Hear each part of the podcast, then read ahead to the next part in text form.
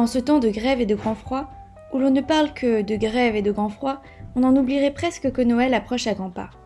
Dans les volutes grises de la nuit, sous la brume glacée, les enfants collent leur visage sur les somptueuses vitrines des magasins.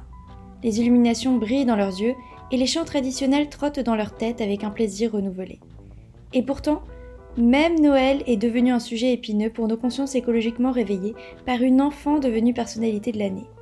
Faut-il acheter un sapin de Noël naturel ou artificiel? Emballage tissu ou bolduc métallisé Bougie incandescente ou guirlande lumineuse Car si Noël éveille encore en nous une douce mélancolie, ces derniers jours se sont fait l'écho d'initiatives plus durables pour que Noël ne rime pas avec poubelle. Mais alors comment résister à la frénésie consumériste et préserver la magie de Noël? À défaut de vous proposer une solution toute faite, nous prenons le parti de vous offrir de nouvelles idées, glanées par notre équipe et qui nous ont, une fois de plus, fait réfléchir. Bonne week chère et bon week-end de course de Noël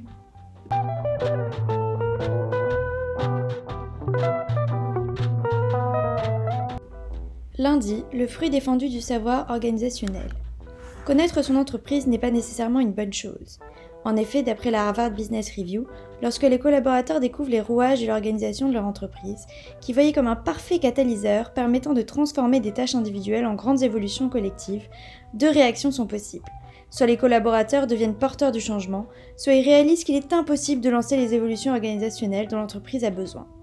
Le savoir devient alors une pomme empoisonnée et l'entreprise une terrible source d'aliénation.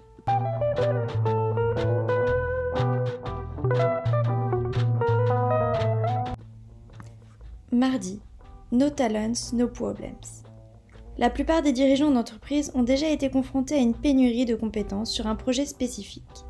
Bonne nouvelle, face à leur désarroi grandissant, de nouvelles solutions ont émergé, à l'instar des Flash Organizations, une pratique mise en lumière par la Harvard Business Review France. Plus besoin de passer par des processus de recrutement longs et coûteux, optez pour la flexibilité et gardez votre nouvel expert tout au long du projet.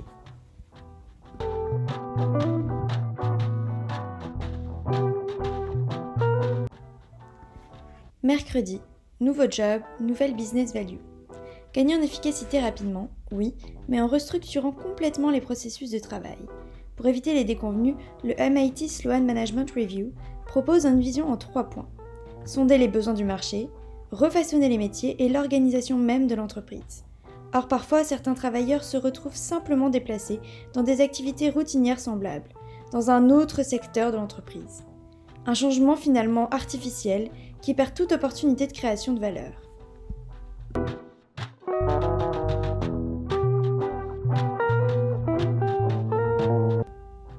Jeudi, la lutte des tasses. Le rapport au café, miroir des problématiques des entreprises Eh bien oui, le café peut booster votre marque employeur, nous explique Forbes. D'abord, le choix du café. Plutôt que d'utiliser une énième machine chère à un célèbre acteur américain, Optez pour un torréfacteur qui incarne une histoire en lien avec votre entreprise, local, bio, premium. Ensuite, adoptez la symétrie des tasses. Le CARE commence par un accès universel à la pause café du matin, notamment avec la mise à disposition de machines gratuites. Entre anecdotes futiles ou symboles forts de l'expérience collaborateur, choisissez votre camp.